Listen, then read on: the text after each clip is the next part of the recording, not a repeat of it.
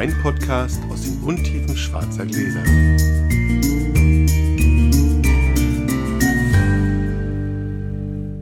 Hallo Sascha. Hallo Felix. Ich bin mit dem Fahrrad hergefahren. Das ist also kein Corona, mein Geschnaufe. Gibt wahrscheinlich den einen oder anderen harten Schnitt. Ich schneide ja die schlimmsten Schnaufer immer raus. Ich habe mir ein Fahrrad gekauft. Genau die richtige Zeit dafür. Ja, um mich mehr zu bewegen tatsächlich. Ja, ich meine, die Corona-Wampe lässt sich nicht leugnen. Ne? Durchaus nicht. Also, ich habe mir vor zwei Jahren ein Laufband gekauft und alle haben gewitzelt, das wird doch irgendwie äh, ganz im Gegenteil. Wir rocken es gerade durch. Wenn, wenn Corona äh, durch ist, müssen wir erstmal ein neues Laufband kaufen. ja, wir kümmern uns um all das nach Corona, um den dicken Bauch und das leichte Alkoholproblem. Genau. Und ich nutze die Zeit, um mein Lager aufzuräumen. Und jetzt bin ich im Lager gewesen und das ist ja der absolute Knaller. Dann sortiere ich so ein bisschen, bin ich irgendwie gerade bei der fruchtsüßen Spätlesen und denkst du, sag mal, Bobmann, so besoffen kannst du ja nicht mal du sein, dass du eine leere Flasche in dein Lager bringst. Ja? Also, dass du, eine- dass, du eine leere, dass du eine leere Flasche in Karton tust, Ja. weil du das nicht mehr, kein Thema. Aber ich meine, spätestens im Lager bin ich dann ja nüchtern und müsste das dann Ja. merken. Ja, nee, war ja auch nicht leer. Gucke ich so ein bisschen, oh, dicker Hefesatz hat die wieder angefangen zu gären und zwar so stark, dass sie den Korken rausgetrieben hat. Jetzt habe ich eine fruchtsüße Spätlese komplett verteilt über alle Weine. Ehrlich? Halleluja. Und du hast ja nicht mal einen Wasseranschluss da, um, um irgendwie zu putzen. Na, unten gibt's aber, das ist Markus ja. Hees, wenn ich den erwische, oder so Spätlese war das. Darf man eigentlich gar nicht sagen. Nein, das kann natürlich mit jeder passieren. Aber weil wir gerade über, über Naturwein und so gesprochen haben, Ja. ob das jetzt immer irgendwie nur ungeschwefelte Weine, nee, nee, also auch frisch geschwefelte Süße Kann Spätlesen. Hm. können wieder anfangen zu gären. Oh, Also jetzt, jetzt, wenn ich jetzt ins Lager fahre morgen, dann ist da ein total schöner Geruch. das riecht gut. Sehr. Ich muss auch noch ein bisschen räumen. dicke Hefeschliere war da noch drin. Dann irgendwie, oh. Zum Glück sind das nur die fruchtsüßen 16er Spätlesen, Sachen, die ich sowieso nie irgendwie verkaufen würde. Aber wenn das so Nee. über die alten Bordeaux rübergeht, dann Ah. freust du dich ja auch. Hast du gleich mal so ein, also weißt du, wenn du selber trinkst, hast du keinen Schaden. Aber wenn du versuchst, das zu verkaufen, hast du leider gerade. Eh, Total Geld verloren. Ja. So, egal. Wollen wir anfangen zu würfeln? Sehr schön. Ja, bitte. Ich fange an, weil es ja meine, meine Hut war. Oh, sechs. Ich glaube, das geht eindeutig auf mich. Geht. Guck mal, da fällt mir glatt der Würfel runter hier. Erst mal gucken. Vier, du darfst anfangen. Ich darf anfangen. Wie schön. Eigentlich dachte ich, wir machen heute Easy Drinking.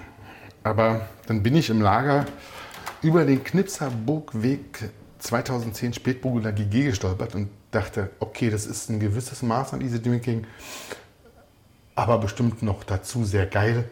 Und deswegen trinken wir den jetzt. Mal schauen, wie Felix den findet.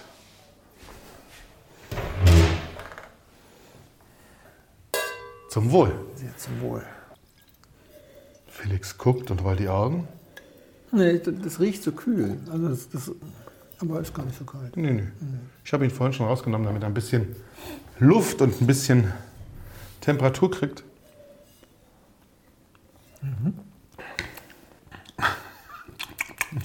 Finde ich ganz gut. Lassen wir mal noch ein bisschen Luft ran. Ich hätte ihn wahrscheinlich mal stürzen können. Also in Dekanter geben können. Ja, Das hätte ihm wahrscheinlich gut getan. ich schüttel den mal ein bisschen. Ja, genau. Ich schüttel, ich schüttel ihn mal ein bisschen mit. Wir haben ja gerade schon so ein bisschen angefangen. Ähm, lassen wir uns noch kurz über dieses. Wir sind ja noch immer in unserer. Also, auch wenn dieser Podcast rauskommt, wird noch nicht alles wieder im grünen Bereich sein. Wir sind immer noch in einer Krise. In allen möglichen Krisen, aber vor allen Dingen in der Corona-Krise, denke ich mal. Das wird noch nicht vorbei sein. So wie wir heute, wir sind ein bisschen früher dran, ihr wisst ja, wir zeichnen auf. Heute war der Tag der Entscheidung. Verlängerung bis, Verlängerung. Ende, bis Ende April oder Genau, bis Anfang Mai. bis Anfang Mai. Und also wir sind ja immer noch in unserer Krise und da stellt sich natürlich für uns alle die Frage, wie machen wir es uns denn schön? wie machen wir es uns denn schön und was macht uns denn Freude in diesen Tagen? Ich kann ja mal einmal meinen typischen Tagesablauf im Augenblick. Mein typischer Tagesablauf ist, ich stehe morgens entweder in meiner Kinderwoche um 7.30 Uhr auf mit meiner Tochter, spätestens, dann Frühstück, dann Kinderspielen, raus, bewegen, bewegen, Mittag. Wenn ich Glück habe, eine halbe Stunde Ruhe, aber eigentlich nicht, weil sonst ist sie ja auch morgens noch viel zu, also viel zu früh wach, weil sie ja dann auch nicht richtig ausgepowert wird. Ja.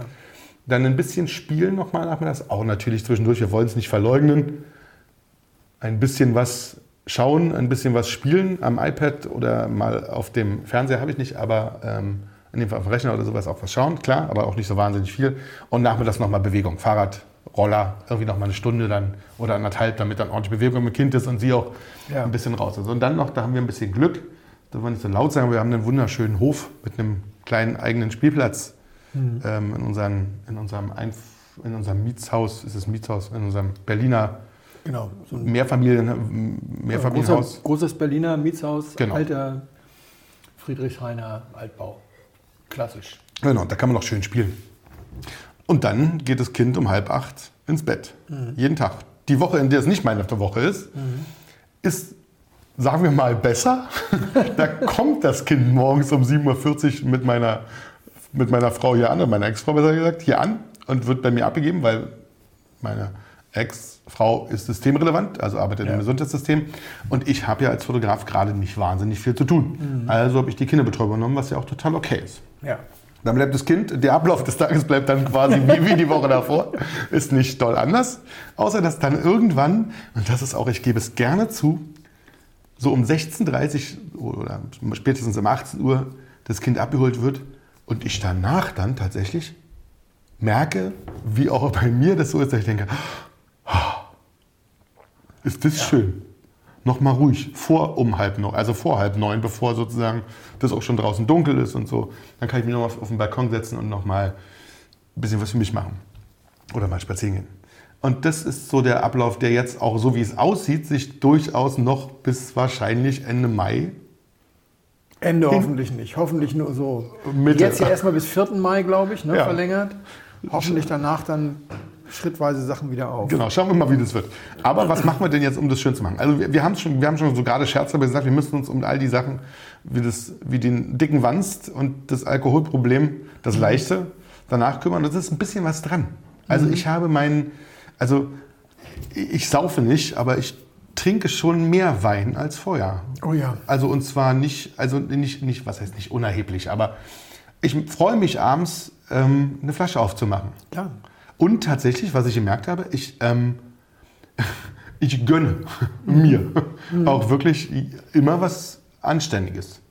Ja? Also ich trinke nicht jeden Tag eine Flasche, aber ich mache mir dann immer, wenn ich mir eine Flasche aufmache, nehme ich mir auch was Anständiges raus. Also was, wo ich denke, Mensch, super, damit mache ich mir jetzt immer eine Freude. Das ziehe ich aber auch wirklich konsequent durch.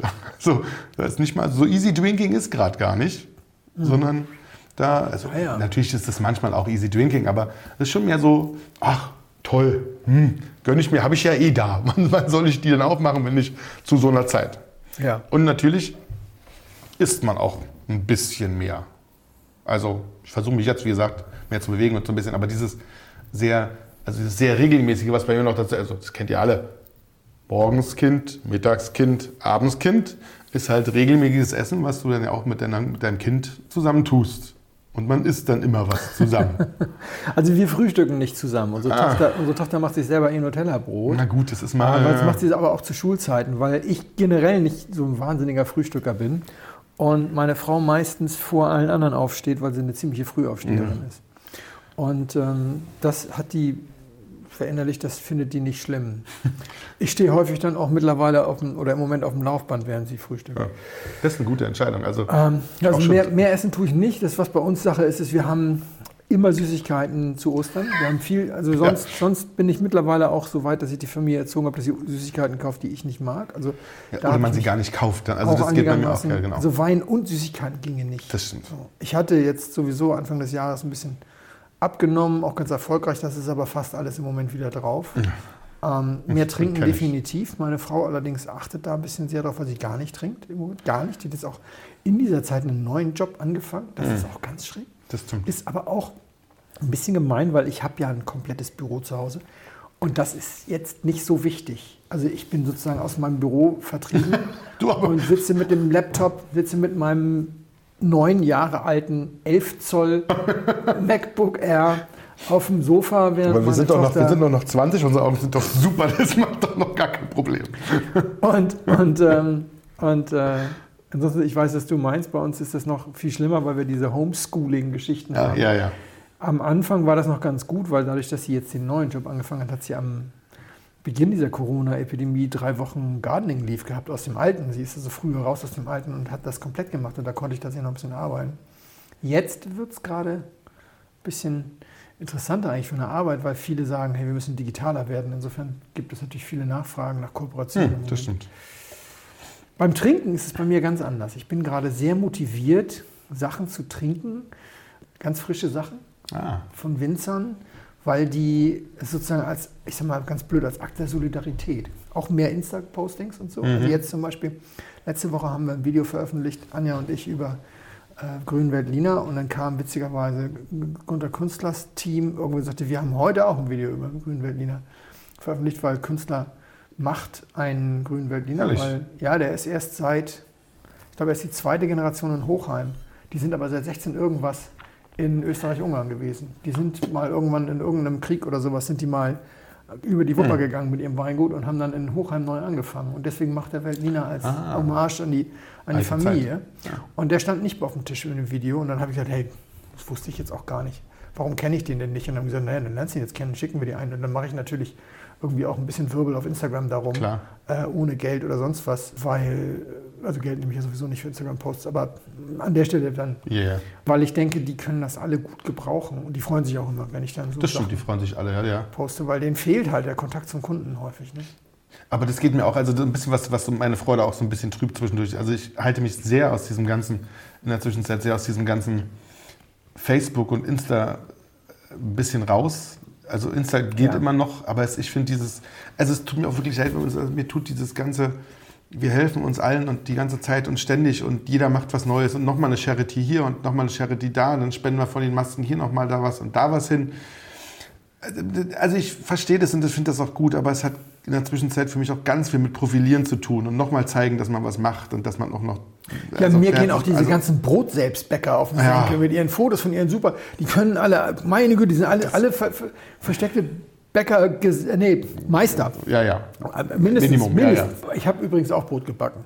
ähm, aber nur mal so nicht gepostet. nicht gepostet. Nicht Also gepostet. ich, Entschuldigung, Brot backen, was, Ja, ja, das ist jetzt genau. wow. Papa, ich habe AA gemacht und nicht daneben. Super, lass uns ein Foto auf Insta machen. Okay, jetzt werden wir jetzt schweifen wir Jetzt, schweifen wir ein bisschen ab. Aber was ich tatsächlich gemerkt habe, und das macht ja, ich, also ich bin nicht depressiv, das muss man mal sagen. Das, das ist schön und ich habe auch noch kein Alkoholproblem, glaube ich jedenfalls. Ähm, Das glauben ja wahrscheinlich auch alle, aber ähm, ich denke nicht. Aber was ich merke, dadurch, dass ich auch ein bisschen mehr trinke tatsächlich und immer so mir meine Perlchen raussuche, habe ich zwischendurch tatsächlich mal wieder so Momente, wo ich denke, so, wo ich dann so tatsächlich nochmal so schockverliebt bin in so einen Wein. Ja. Hatte ich letztens gerade wieder einen, wo ich dachte, wow, mega. Verrate ich nicht, mache ich nochmal einen auf, Ah ja, weil es echt schön war. Ganz toll, mega, mega Stoff und so wirklich so explodierend im Mund und wirklich, ja, geil. Und so ein paar alte Sachen finde ich auch gerade wieder ganz schön. Also nochmal dieses Alttrinken so ein bisschen, also nicht ganz alt, aber nochmal so in diese alte Sachen ein bisschen reintrinken und sich auch nochmal so ein bisschen intensiver mal ein, zwei Tage damit beschäftigen, weil sonst machen wir oft Flaschen auf, auch ein bisschen älter und dann hauen wir sie relativ schnell. Ja, aber bei den meisten sehr alten, dann ist es ja auch so. Die sind ja auch häufig nach. Ja, ja. Haben wir gerade beim letzten Mal gehabt, nach einer Viertelstunde platt. manche. Und andere dann wenigstens. Also, Also- am zweiten Abend ist, ist, das ist dann schon. Genau, aber so ganz alte mache ich jetzt nicht, aber sowas aus den, aus den Anfang der 2000er oder sowas, Ja, okay. oder sowas, also da gerade kurz davor. Und die kann man schon noch mal so ein bisschen über die Tage liegen lassen. Und das macht schon noch mal Spaß gerade, weil das ähm, sich noch mal so ein bisschen neu zeigt und neu ergibt und auch mit ein bisschen mehr Ruhe tatsächlich, weil wir die ja haben. Das ist ja auch Ja. ein bisschen mehr Ruhe. Nimmt man das auch, glaube ich, noch mal anders wahr. Also ich komme nicht abends von Arbeit und probiere noch mal schnell einen Schluck, Ja. sondern war halt also relativ entspannt zu Hause und ähm, konnte das dann nochmal gut nachmachen.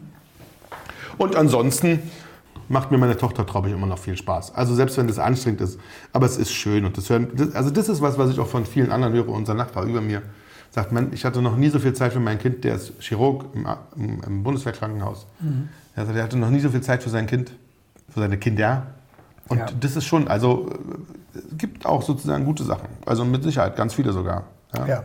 Die dann wirklich schön sind und die dann auch Spaß machen zu sehen und die mir auch Freude machen. Und deswegen finde ich es jetzt alles nicht geil, aber all die Maßnahmen, die so da waren, waren sinnvoll.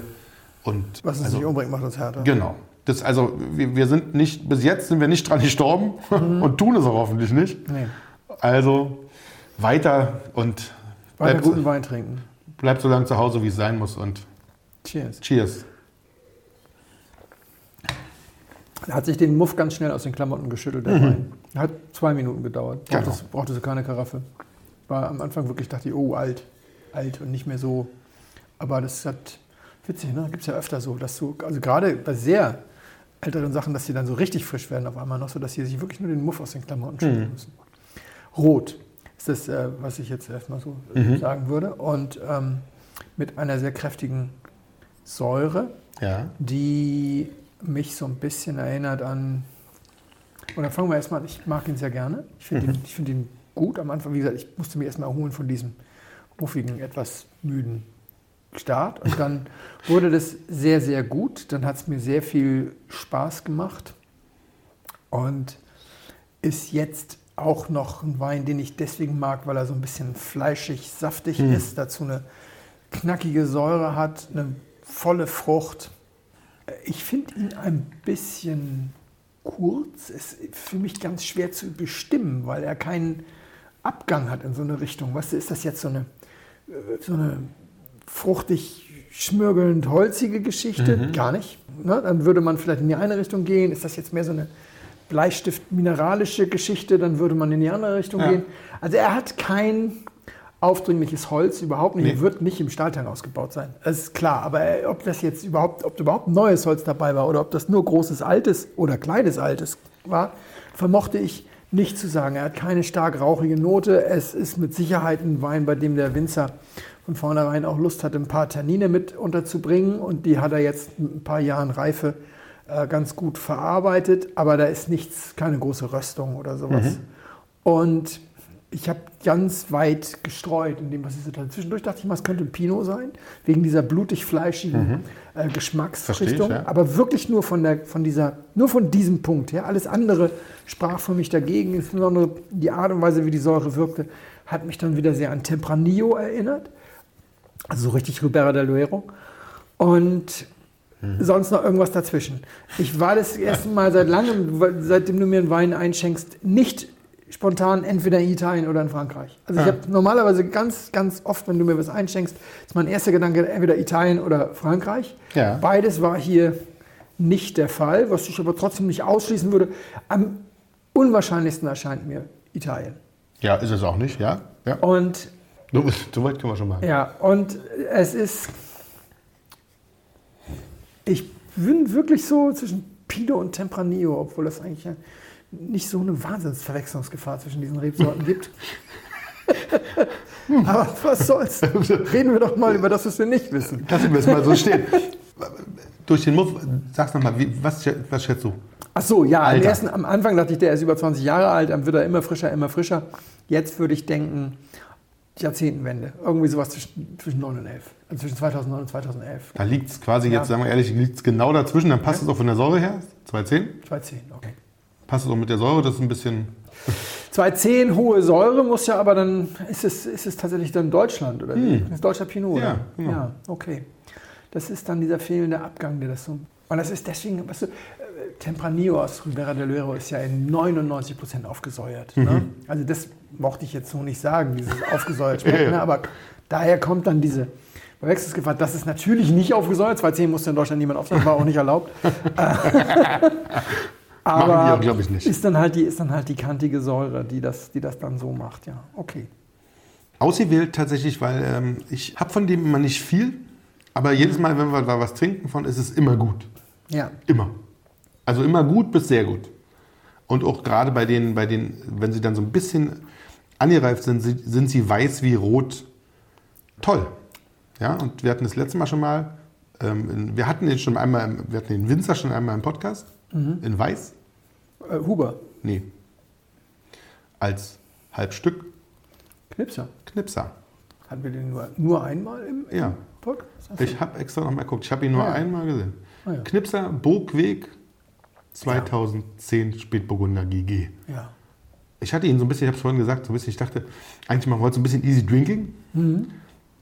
Und dann hatte ich den in der Hand und dachte, ach Mensch, das ist natürlich eigentlich nicht so richtig Easy Drinking, aber doch so ein bisschen schon, weil die sind immer, das hatten wir auch, wir hatten irgendwann zwischendurch mal einen 2-7er in, in einer anderen Probe. Mhm.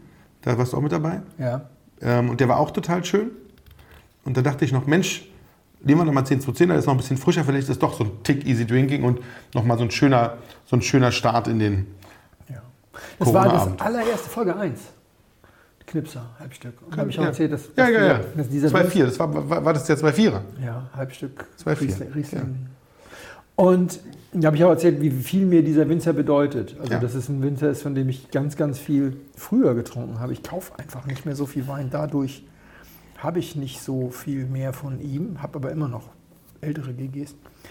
Knipser ist der Großmeister, wenn es darum geht, Alkohol verschwinden zu lassen. Hm. Da steht 14,5 auf dem Etikett und du würdest ums Verrecken Nicht Wette dran eingehen, gehen. Deswegen dass er der so 13 hat. höchstens 13 hat Ja. bei den, bei den Spätburgunder GGs. Also das ist der, der es wirklich kann wie kein zweiter, diese, den Alkohol zu verstecken. Sehr gut, vielen Ja, Dank. sehr gerne. So, ich habe ja die Hoffnung, dass ich den Sascha heute richtig kriege. Mal wieder so richtig abhole mit einem Wein komplett nach seinem Geschmack. Ein, zwei Mal ist mir das gelungen. Ein, zwei Mal habe ich es erträumt und es war dann nicht so. Mal schauen, was passiert. Wir trinken Six Brothers, äh, Mount Benson Shiraz aus Australien. Mount Benson ist ein Anbaugebiet in Australien. Von 2018, also viel zu jung, aber mehr dazu dann nachher. Sascha, cheers. Felix. Ah, wir bleiben bei Rot. Heute ist ein roter Tag. Und die Nase macht mir Spaß. Felix, Felix grinst und freut sich. Ich habe jetzt erstmal nur einen Schluck genommen und freue mich erstmal an dem Wein. Ähm, dein Gesicht bin ich noch ganz gespannt. Aber eigentlich kann was, ne? Mhm. Eigentlich hätte ich jetzt noch weiter fortfahren müssen in dem nächsten Rant im Umfeld Thema Naturwein. Ich habe mir gesagt, ich lasse das jetzt mal nochmal einen Augenblick pausieren. Der kommt erst über übernächstes Mal oder sowas. Muss man ein bisschen Easy Drinking einstreuen. Du meinst, sonst wir denken, sonst den Leuten Ruhe.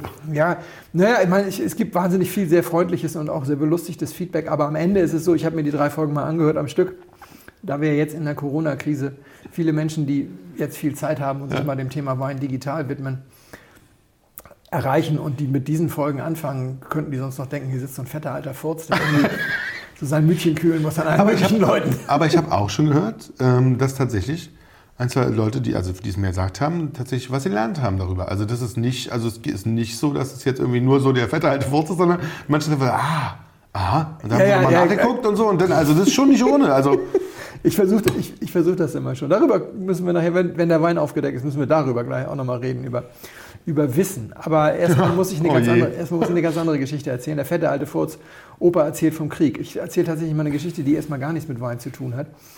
Ich bin ja tatsächlich wenigstens so alt, ich habe den Krieg nicht erlebt, keine Sorge. Aber er sieht doch nicht so aus. Also wenn ihr ihn noch nicht, also so alt sieht er nicht aus, wirklich. Aber ich habe tatsächlich noch Lehrer gehabt, die im Krieg gekämpft haben. Als ich pensioniert, äh, als ich in, Schöner Versprecher, super. super, als ich Abi gemacht habe, wurde, glaube ich, der Jahrgang äh, 23 pensioniert. Das waren also Leute, die hatten Ordentlich drei Jahre im Krieg gekämpft und ich hatte noch Lehrer, die haben den ganzen Krieg mitgemacht sozusagen. Als ich aufs Gymnasium gekommen bin, hatte ich, glaube ich, insgesamt vier männliche Lehrer im Lehrkörper, die im Zweiten Weltkrieg gekämpft haben. Einem fehlte der Daumen, einem fehlte ein Auge, einer schön. hinkte. Ja, heftig. Und der, dem der Daumen fehlte, der hatte gegen die Deutschen gekämpft, ihm hatten die Daumen, den Deutschen den Daumen weggeschossen. Ähm, Das war ein Jugoslawe, hieß es damals noch. Ich weiß gar nicht, ob er Serbe oder Kroate war. Pavlovic, wahrscheinlich war er Serbe. Und ähm, Partisanenkrieg. Und dann hatten sie, ihn- als Wiedergutmachung, hatten sie ihn als Humboldt-Stipendiaten dann in Deutschland Mathe studieren lassen und dann per Lehrererlass zum Lehrer gemacht. Denn für diejenigen, die denken, das sei jetzt ein Phänomen der Neuzeit, dass man einfach mal so Leute zu Lehrern ernennt, ohne dass Gab's sie pädagogisch sind, äh, gibt es alle zehn Jahre. Ah. Also Lehrerausbildung ist wie Schweinezyklus. Da gibt es immer mal zu viele und dann mal wieder zu wenige. Und je nachdem, wie die Wirtschaft boomt, boomt, wollen alle irgendwie Geld in der Wirtschaft verdienen. Oder wenn sie nicht so boomt, wollen alle den sicheren Beamtenjob. Ah, Und gerade Mathelehrer werden alle zehn Jahre dann mal per Erlass. Der typ, der Typ war cool. Der war der Einzige sozusagen, der da kein Pädagogikseminar besucht hatte und der war so begnadeter Pädagoge. Echt? Und dann konnte er noch nicht mal ordentlich Deutsch. Klar. Also, ja, gut. Spitzname Onkel Pavlovilovic. Sensationell. Hat nichts mit Wein zu tun, aber großartig war, als der, als der Pflegel, ne, der, Schu der Klassenpflegel, den es immer gibt, irgendwie mal so die Füße auf den, auf den ähm, Tisch legte, so 12. Klasse oder so, schön Cowboystiefel waren Ja. damals dann ganz, stellt er sich dann da vor ihn hin. Er war allerdings auch sehr groß und sehr breit und ein sehr beeindruckender Mann. Partisanenkrieg, das ist Und dann eben diese, diese, diese Lederschlaufe um den Stumpf seines Daumens, die kriegsversehrt und sagte, weiter, wo, wo, ist, wo ist dein Whisky? Und der guckt ihn an und sagte, musst du mitbringen Whisky. Stellst du Whisky auf Tisch, ist Saloon. Saloon kannst du legen Füße auf Tisch. Kein Whisky, keine Füße auf Tisch. Die ganze Klasse Hat die Brüllen. gebrüllt. Ah, und die Klassenpflege wusste, die brüllen gerade über mich. Und Ja. hat dann so ganz vorsichtig die Füße wieder auf den Tisch gestellt. So. Und es war wunderbar. Und immer, wir wollen nicht essen in der Stunde. Deswegen hieß er immer Onkel Pavlovilovic, wir wollen nicht essen in der Stunde. Aber um den geht es gar nicht. Es geht um Schade. den anderen, Der Herrn, Is. Herrn Israel, unseren stellvertretenden Schulleiter. Dem fehlte das Auge und der war zum Fürchten. Und ich hatte ihn zum Glück nie als Lehrer, denn der war der, das war Management by Terror. Eigentlich. Ich hatte den aber mal in der Vertretungsstunde, das war glaube ich so sechste Klasse oder so. Und da kam er und hatte einen Frequenzgenerator dabei. Und äh, erzählte uns ein bisschen was über Schall und über Frequenzen und über das menschliche Ohr. Und dann fing er an und erzeugte einen Ton und sagte, jetzt heben mal alle die Hände und ähm, lasst die Hand bitte runter, wenn ihr den Ton nicht mehr hört. Und drehte also so die Frequenzen hoch und eine Hand nach der anderen ging runter. Und wer hatte als letzter die Hand oben? Ich. Ich war halt 100% überzeugt, dass ich da was höre. Äh, ich war wahrscheinlich so im Bereich 22.000 Hertz. Ich war längst eine Fledermaus, aber ich war der Meinung, ich höre da noch was. Ich dachte, aha, so, okay, sehr gut, dann mach mal, tu mir mal einen Gefallen. Dreh dich mal um. Und wir machen das nochmal. Ich nahm also meine Hand hoch, drehte mich um, er spielte den Ton ab, wurde immer höher, meine Hand blieb oben, die Leute fingen an zu murmeln, zu kichern und sagte, ah, warte mal, dreh dich mal um. Ich drehte mich also um und sagte, guck, Gerät ist aus. Hatte er das Gerät zwischendurch ausgemacht, schallendes Gelächter in der Klasse. Scheiße. Heute würdest du danach wahrscheinlich, selbst wenn du stellvertretender Rektor bist, zum Rektor zitiert werden, weil man keine Kinder vor der ganzen Klasse bloßstellt. Vorführt. Hm. Vorführt. Ich meine, ich bin nicht zum Serienmörder geworden, aber die Tatsache, dass ich mich noch daran erinnere, Ja, lässt schon tief blicken. ja, weil äh, für, für die etwas Jüngeren oder den Hörern, man denkt dann am Anfang vielleicht, dass so Erinnerungen verblasse dann so, was du mit jedem Jahr, dass du älter wirst, schwindet dir ein Jahr. Das ist ja aber gar nicht so, weißt du auch. Es ist tatsächlich so, dass es so schon kurz, ich meine schon, wenn du von der Uni runterkommst, ist eigentlich alles vor der Pubertät weg. Bis auf so ein paar, weißt du, Omas Apfelkuchen, so diese klassischen okay, ja, Klischee, ja. warmen Gedanken aus der, aus der Kindheit und die Traumata. Also die jüngste Erinnerung, die ich überhaupt habe, ist, wie ich zu Hause auf den Teppich gekackt habe. Ei. Der Gesichtsausdruck meiner Mutter. Da war ich aber, dem Vernehmen war ich da 14 Monate alt. Ja, Okay. das, daran kann ich mich dann noch erinnern und dann schon muss ich dann schon drei werden. Da habe Ja, ich dann ja. Papas Zigaretten gegessen. Da haben sie mir dann irgendwie den Magen. Also nur so Ja, okay, traumatische. Geschichten. Präpubertär. Und eben Herr Israel, der Tongenerator und die ganze Klasse, wie sie über mich lacht. Also jedem, der das mal passiert ist, der weiß jetzt, worüber ich rede. Hm. Allen anderen kann ich sagen, ihr habt nichts verpasst. Das stimmt einfach nicht. Ja. Und ich würde als Vater nicht beim Rektor vorstellig werden, wenn das jemand mit meiner Tochter macht. Ich hätte aber keine Probleme, wenn jemand anders sich da aufregen würde. Also gehört sich nicht. Nee, überhaupt nicht. Aber ich erzähle jetzt deswegen, weil das mir dann wieder gekommen ist auf eine positive Art und Weise. Ich konnte das in was Positives verwandeln beim Wein, weil ich eigentlich auch total geflasht war, dass mir mein Ohr einen Ton vorspielen kann, der nicht da ist. Also, dass man einen Tinnitus hat oder so, das Ja, ist ja. ja klar. Und natürlich ist so ein hochfrequenter Ton sowas ähnliches, aber der setzt ja nicht auf Bestellung ein, sondern es ist tatsächlich so, dass du da stehst und sagst, da ist was und da ist nichts. Und das geht beim Auge am schwersten, außer bei Fata Morgana, dann ist aber eigentlich ja auch was da. Also man kann auch das Auge so täuschen. Mhm, Das stimmt ganz. Beim Geschmack, das, darüber haben wir schon ein paar Mal gesprochen, Ja. geht es am leichtesten. Aber dass das eben so wirklich so da ist, es ist Stille da und dein Ohr sagt dir, da ist was. Mhm. Weil du gerne möchtest, dass da was ist. Genau, weil dein Gehirn sagt, da müsste jetzt definitiv ein Ton sein. Ja, oder und noch mehr das Herz, Ja, das ja. irgendwie denkt so, Nini sitzt eine, ein, ein, ein Tisch weiter und guckt, oh, hat er so ein gutes Gehör. Super, der Kerl. Aber das hat mich dann, dann später dazu verleitet, eben tatsächlich zu wissen, aus eigener Erfahrung, wenn dir jemand sagt, aber ich, ich sehe das doch, aber ich spüre das Mhm. doch, aber ich schmecke das doch regelmäßig. Das ist überhaupt kein Beweis. Das stimmt. Insbesondere, Ja. wenn man es spüren, schmecken oder sehen ja, ja. will. Insofern muss ich Herrn Israel, der mittlerweile garantiert verstorben ist, sonst wäre er 100 Jahre alt oder so. Fast ein bisschen danken, meinst du? Ah, nee, ey, das war aber so schlimm. So weit geht's nicht. So weit geht's nicht. Ich muss ihm ein Viertel verzeihen. Sagen wir Okay, mal so. okay, okay. Mehr nicht. okay. Verzeihst du mir denn, dass ich dir das hier eingeschenkt Oh habe? nein, also ja, ähm, sehr. Ich war total, ich weiß ja nicht warum, ich war total bei Italien. Ich kann dir gar nicht sagen warum, aber es war, Mhm. es war total Italien.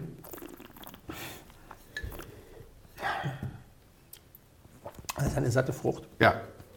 Ich finde, es hat eine enorm Aber auch eine schöne Tanninstruktur.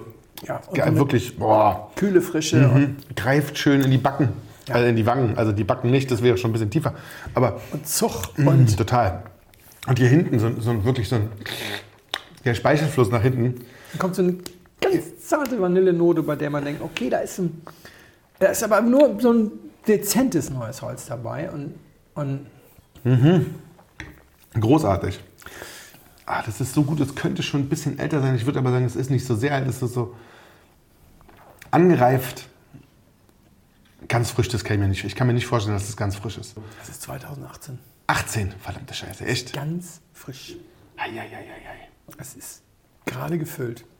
Deswegen noch vielleicht, deswegen dieser leichte Zucker. Nee, das, aber ich glaube, das ist Ja, das ist einfach sehr zurückhaltend. Das ist einfach ohne, jede, ohne jeden Show-Effekt gemacht. Also es ist eben nicht gemacht, sozusagen. Ja, ist einmal ein richtig guter Wein. Ja. Richtig guter Wein, ja. Ich habe den jetzt das zweite Mal im Glas. Das erste Mal war ich nicht gerade allein und hatte, Hm. hatte reichlich prominente Unterstützung. Und wir waren uns da selten, in seltener Einigkeit saßen wir da und dachten so, well done. Also was wir eben sozusagen bemängelten bei dem schon ziemlich Ja. guten Spätburgunder, dieses fehlende Lange, Dieses- hat der, ja. der immens. Ziemlich gut. Tja, wo kommt sowas her? Ich weiß, ich weiß nicht, warum ich bei Italien war. Das ist aber 2018 gefüllt. Dann, jetzt denke ich natürlich wieder in, in den Strukturen, die wir so in, und dann denke ich wieder nach, Felix 2018, dann ist es relativ, dann ist es irgendwie aus Deutschland, weil das vielleicht, also vielleicht hat das durchgekriegt, aber, Na. aber das kann aus Deutschland eigentlich nicht sein, weil es zu gut ist. Das ist jetzt aber auch gemein, weil das stimmt ja so Nee, nicht. das ist, nein, das ist, eine, das ist eine Struktur in einem Nicht-Pinot. Ich glaube, wir sind uns einig, dass es ja, kein. Pinot Nein, ist. nein, nein. Das ist eine Struktur in einem Nicht-Pinot, die kriegen in Deutschland zwei Leute hin, wenn es hochkommt. Hm. Und das hat dann aber auch mit der, mit der geografischen Lage zu tun. Hast du eine Idee, was für eine Rebsorte ist? Ist Rebsorten rein. Rebsorten rein. So eine schöne, so eine schöne satte Frucht noch. Also es ist, Also ich habe das nur für dich besorgt. Ja, ja, es ist mega. Ich habe das nur für dich besorgt. Dann ist es Also aus deswegen- Frankreich. Deswegen denk mal vor allem an deine Vorlieben. Syrah. Ja. Echt? Mein lieber Scholli.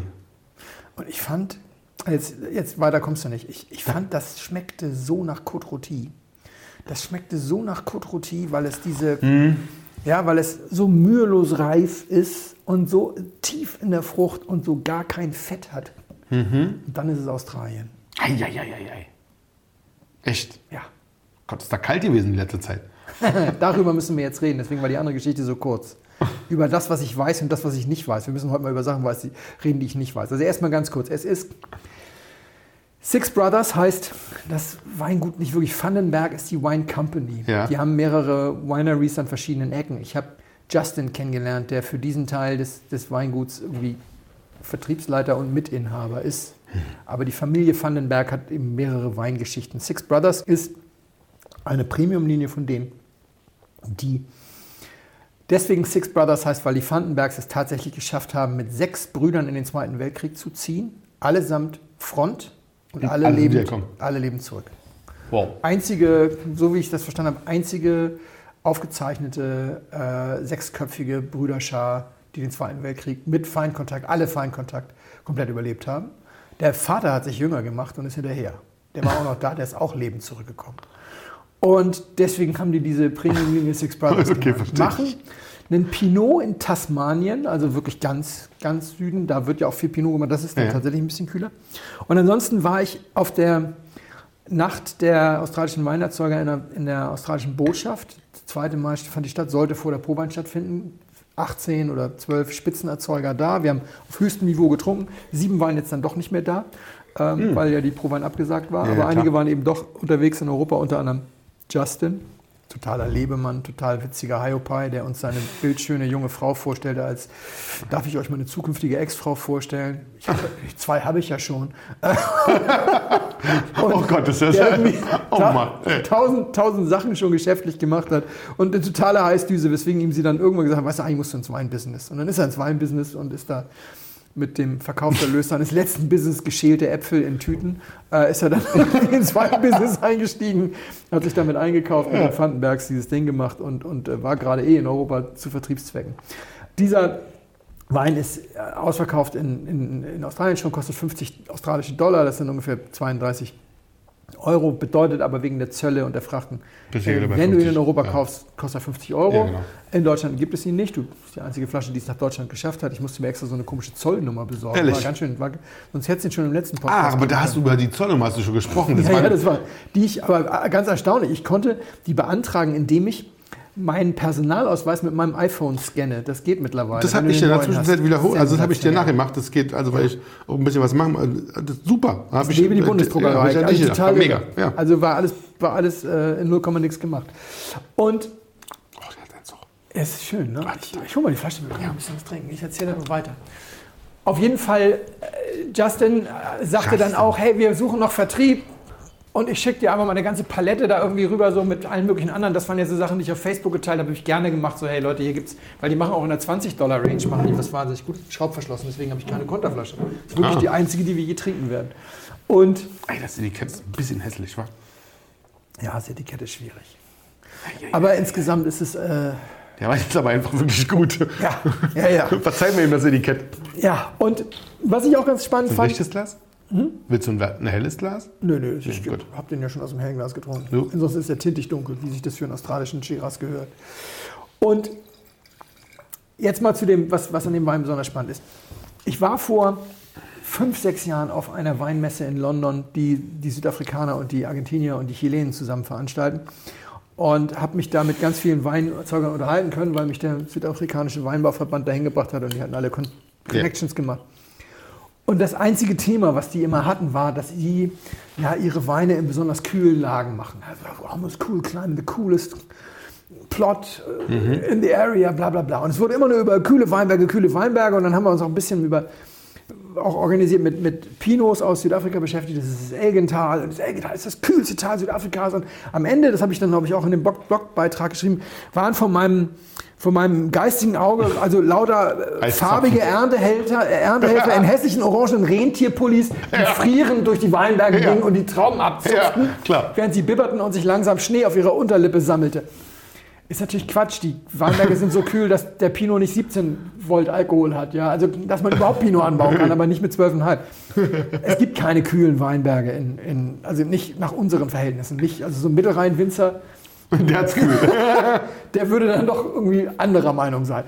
Und bei dieser Veranstaltung in der australischen Botschaft war das wieder so, dass alle nur über die Kühlheit ihrer Lagen reden. Und in Australien ist das das Thema Cool Climate Wines. Ja, aber unter Cool Climate verstehen, Verstehen die, die halt, halt, ja. echt was anderes. Da erzählte die Botschafterin erzählte noch diese lustige Geschichte, hier auch eine Rede und so, und sagte, so von den ersten Siedlern, die dann irgendwie in die in die Adelaide Hills kamen und dann da ihr mitgebrachtes Saatgut ausbrachten und ihre Pflanzenstecklinge da reinbrachten und dann nach dem ersten Sommer sagten, ach Mann, das wird unglaublich reich hier werden, das wird total gut, das ist mildes Klima, das ist prima. Scheiße nur, dass ja das der Winter war. Hat ihnen keiner gesagt, dass der Sommer im Dezember kommt und alles weggebrannt hat und die erste Hungersnot rauskam. Das ist nicht lustig. Aber Das ist, das ist genau das. Weißt du, du lachst, Menschen sterben, du lachst, aber natürlich mit Pietät, weil auch da haben alle gelacht. Und auch die australische Botschafterin hat diese Geschichte ihrer Vorfahren erzählt und dabei gelacht, weil natürlich ist das unter heutigen Gesichtspunkten Ja, ja, total klar. irre. Ja. Aber natürlich, äh, kurzer Schweigesekunde für die Menschen, die das, das Leben gekostet hat, um Himmels Willen. Aber wenn die von Cool Climate reden, dann reden die von was ganz anderem. Auf der anderen Seite, was ich auch gemerkt habe, ist, die haben halt auch ein völlig anderes Empfinden für Entfernungen. Ja? Wenn, das glaube ich. wenn mich eine Freundin aus Hamburg anruft und sagt, du, ich habe einen neuen Schatzi in Hannover kennengelernt, dann sage ich ja herzlichen Glückwunsch, bist du bereit für eine Fernbeziehung? Genau. Der Australier sagt, Honey, ich bin so froh, dass du jemanden aus der Nachbarschaft kennengelernt hast. ja, so, so sind die drauf. Eine Stunde Autofahren ist für die Brötchen holen. Ja, und ernsthaft, also gerade Adelaide Hills, diese ganzen Spitzenrestaurants in den Weinbergen, die haben alle Hubschrauberlandeplätze. Ah, ja. Weil die Leute kommen mal schnell aus Adelaide zum Lunch mit dem Hubi eingeflogen. Und Unser Leben. Unser Leben. Aber, Unser aber, Leben. aber was ganz derbe war, nur mal ganz kurz auch da ein bisschen Werbung machen, äh, kostenlose. Die haben so einen ganz, ganz berührenden Imagefilm gezeigt, so Our Beloved Country, Adelaide Hills und dann so wunderschöne Weinberge. Das ist so hübsch und, und dann so, so, so, each has been devastated by fire und dann die gleichen Sachen, da steht nichts mehr. Da steht gar nichts mehr. Unglaublich. Und dann aber, bitte kommen Sie uns besuchen. Wir haben Wine in Stock. Und die meisten Gebäude haben es überlebt, sind alle gegen Feuer gut abgesichert gewesen. Die Weinberge werden sicherlich ein, zwei Jahre brauchen. vielleicht auch drei. Ähm, aber die haben auch alle noch ein bisschen Wein da. Sie können uns auch auf den Weingütern besuchen und sie können Wine-Tastings machen. Es ist alles offen. Bitte ziehen Sie jetzt nicht den Schluss, dass Sie nicht kommen müssen, weil das bricht uns dann das Genick. Ja, klar. sagte auch die Botschafterin nochmal. Und einer der anwesenden Winzer sagte, naja, wir haben also ein paar Weinberge gehabt, die haben nichts abbekommen. Da werden wir nächstes Jahr einen super Wein machen. Nur dieses Jahr konnten wir die Trauben hängen lassen, die waren kalt geräuchert. Ja, ernsthaft kalt geräuchert. Ja, krass. Kannst du keinen Wein mehr drauf Ja, klar. Gärt auch nicht. Ist alles konserviert. Da lebt auch keine Ja, Hefe wenn der, mehr. der Rauch durchzieht die ganze Zeit, ist man. Und dann erzählten die eben, ja, dass die Weine Cool Climate, weil ist direkt am Meer. Und da habe ich mal geguckt, die allermeisten dieser direkt am Meer liegenden äh, Dinger Hm. sind 30 Kilometer vom Meer entfernt. Das ist eine andere Entfernung. Wie direkt Ja. am Meer, bei direkt am Meer denken wir eigentlich, da fällst du rein, wenn du einen Schritt Genau. nach vorne gehst. Mount Benson ist anders. Das habe ich geguckt auf, auf, auf Apple Maps. Es sind drei Kilometer vom, vom, äh, vom ist- Strand zum ja. ersten Rebstock. Und dann habe ich nämlich mal, und jetzt reden wir über was, worüber ich keine Ahnung habe. Dann habe ich mal versucht zusammenzufassen, was ich eigentlich über Weinbau und Meer weiß, sozusagen. Ja. Ich habe gedacht an meinen ersten Sommer in Kalifornien. Ich war als Zwölfjähriger bei Freunden, weil wir Freunde in Kalifornien hatten, haben einen Sommer in Kalifornien verbracht. Es war ein besonders warmer Sommer. Wir haben, ich glaube, vier Wochen lang ununterbrochen die 100 Grad Fahrenheit geknackt. Das sind 37, Komma irgendwas. Und wir haben, glaube ich, zehn Tage lang äh, 105 gehabt. Das ist dann über 40. 104 sind 40,0. Selbst für kalifornische Verhältnisse war das bullenwarm. Ja. Und dann waren wir, war ich gerade ein paar Tage da, hatten wir eine Veranstaltung und dann sagte meine Gastmami Barbara, sagte Felix, nimm mir mal ein Sweatshirt mit. Ähm, das geht bis um neun. Und wir hatten 38 Grad draußen und ich so, Barbara, ist das jetzt dein Ernst? Ja, mach das bitte. Und sind wir da gewesen, das war so ein Marching Band Contest von so Highschool Marching Bands. Ich war so ein geil. richtig amerikanischer, Junge, das war großartig. Ja, das glaube ich. Und Wie alt warst du?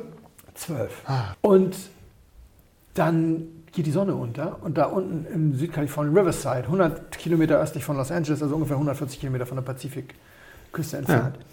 Das dauert nur eine Viertelstunde. Das ist wie wenn einer das Licht ausschaltet, keine romantischen Sonnenuntergänge. Und dann hat es eine halbe Stunde gedauert. Dann warst du von 37 auf 18. Wow. Das sind, oh, Die ja. Kälte vom, vom 20 Pazifik rollte da rein und du denkst also, aber da ist doch 140 Kilometer entfernt. Aber nee, das geht so schnell. Bam, ist das irgendwie runter.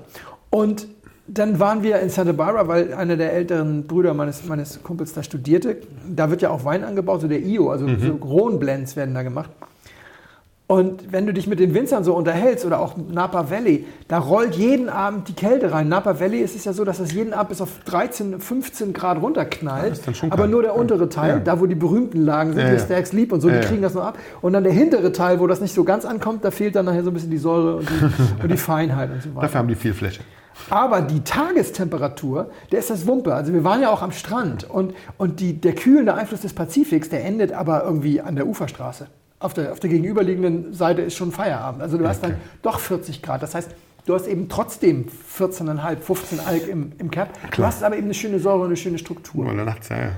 Auf der anderen Seite im Bordelais, Bordeaux, Médoc, die Halbinsel, die sozusagen ins Meer geht, da ist es ja tatsächlich so, dass die Tagestemperaturen so gedrückt werden, dass der Cabernet manchmal gar nicht ganz ausreift, Mhm. obwohl 20 Kilometer ins Landesinnere, also im Entre-deux-Mer, in den, auf dem rechten Ufer, in Pomerol oder so, Ja. die, Die- ja schon gar kein Cabernet mehr anbauen, weil er 14 Alk ziehen würde und weil das alles viel zu reif wird und da setzen Ja. sie dann auf den Merlot. Da hast du also eine Ecke, wo das komplett anders ist.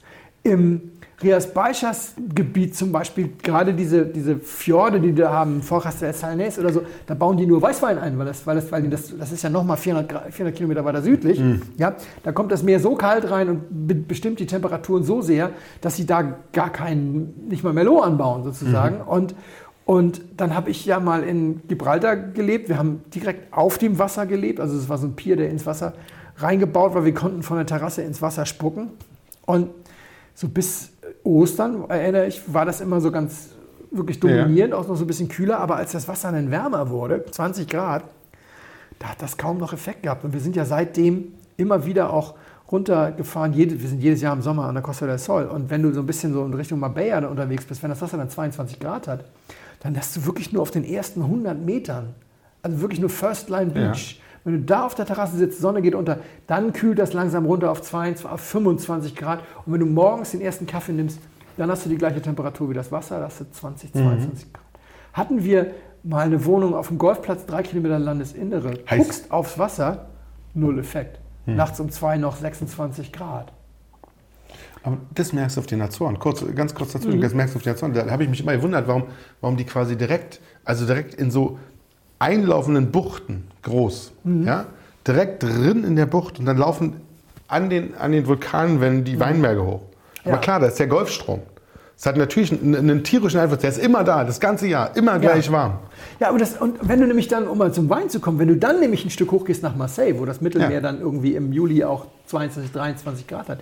Europa unterteilt seine Weinbauzonen in, in seine, seinen Weinbau in, in drei Klimazonen, A, B, C. Ja. A ist Deutschland außer Baden, Luxemburg, England und die ganzen neuen Sachen, Niederlande, Dänemark. B ist Baden, Elsass, Champagne und große Teile des Loiretals. Und C ist dann der heiße Scheiß, aber C ist nochmal fünffach unterteilt von C, Okay. C1A, Ja, C1B, C2A, 2B. So, und das Kühlste ist dann eben zum Beispiel das Medoc und das Burgund. Und das heißeste ist vor allem das Peloponnes, also Südgriechenland. Das ist, heißer geht es nicht mehr.